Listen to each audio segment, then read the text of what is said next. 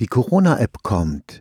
Wenn man Kontakt zu einer infizierten Person hatte, wird das Handy künftig Alarm schlagen. Dann kann man sich testen lassen und in Quarantäne gehen, um weitere Ansteckungen zu verhindern.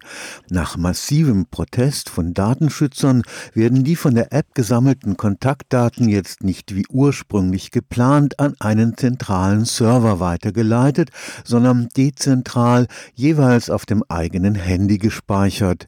Für den IT-Sicherheitsexperten Thorsten Strufe vom Karlsruher Institut für Technologie nicht wirklich ein Sieg für die Privatsphäre. Im Unterschied zu China oder Südkorea wird die Corona-App in Deutschland ganz bewusst auf die Speicherung des Aufenthaltsortes per GPS verzichten. Wenn wir jetzt beide ein Smartphone haben und wir sind jetzt unter zwei Meter Entfernung, dann könnten unsere beiden Telefone das registrieren und sagen, aha, hier ist also ein anderes Telefon in einer sehr geringen Distanz und sich das lokal speichern, ohne jetzt wissen zu müssen, dass wir in Karlsruhe sind oder sowas. Nur zu dem Zeitpunkt, wenn jemand positiv getestet würde, also sagen wir mal jetzt beispielsweise, ich würde jetzt krank werden und ich würde zum Gesundheitsamt gehen und positiv getestet werden, dass zu dem Zeitpunkt die Informationen, die mein Telefon gespeichert hat, dann tatsächlich irgendwohin übermittelt werden. Thorsten Strufe ist Professor für praktische IT-Sicherheit am KIT.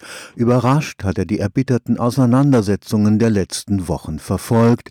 Dabei ging es ausschließlich um die Frage, wie bei einem Infektionsfall die Warnmeldung die Besitzer der als Kontakte gespeicherten Handys erreicht. Da ist der zentrale Ansatz, der jetzt immer so allgemein als großer zentraler Ansatz diskutiert wurde, ist davon ausgegangen, dass im Prinzip der Server guckt, welche Telefone waren nah beieinander und dementsprechend welchen Telefonen, wenn Sie jetzt nachfragen, muss ich die Informationen geben. Ja, da gibt es unter Umständen eine Infektionsgefahr. Und bei dem sogenannten dezentralen Ansatz wäre es nicht so, sondern da würde der Server einfach die gesamten Informationen, die die Telefone aufgenommen haben, online stellen und dann würden die Telefone selber sich diese gesamten Daten runterladen und dann lokal entscheiden, war ich persönlich in einer gewissen Nähe zu jemandem anderes, der jetzt gerade positiv getestet wurde oder nicht. Das ist eigentlich schon der ganze Unterschied. Für den Experten gibt es auch beim jetzt favorisierten dezentralen Ansatz einen Verlust an Privatsphäre. Bei dem dezentralen Ansatz, da sieht man ganz gut, dass die Entwickler vor allem dem Betreiber misstrauen, stattdessen aber sagen, okay, wenn ich jetzt beispielsweise positiv getestet wurde, dann ist es für mich keine schützenswerte Information, dass jetzt meine Bekannten wissen, dass ich es gewesen bin und dementsprechend schützen sie also gerade diese Informationen praktisch gar nicht. Also ich kann bei dem in Anführungszeichen dezentralen System leicht rausbekommen, wenn ich informiert werde, dass ich ein Risiko habe, wer es gewesen ist, den ich getroffen habe. Weder der zentrale noch der dezentrale zentrale Ansatz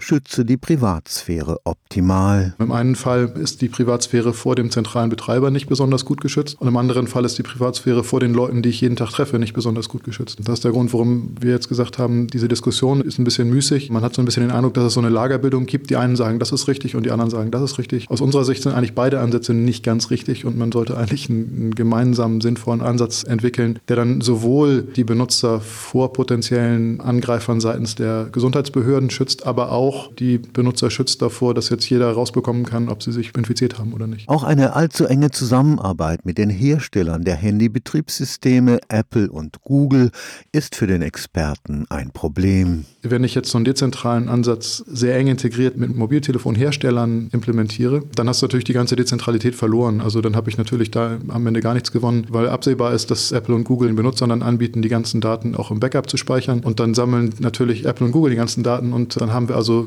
gar keine Sicherheit mehr. Stefan Fuchs, Karlsruher Institut für Technologie.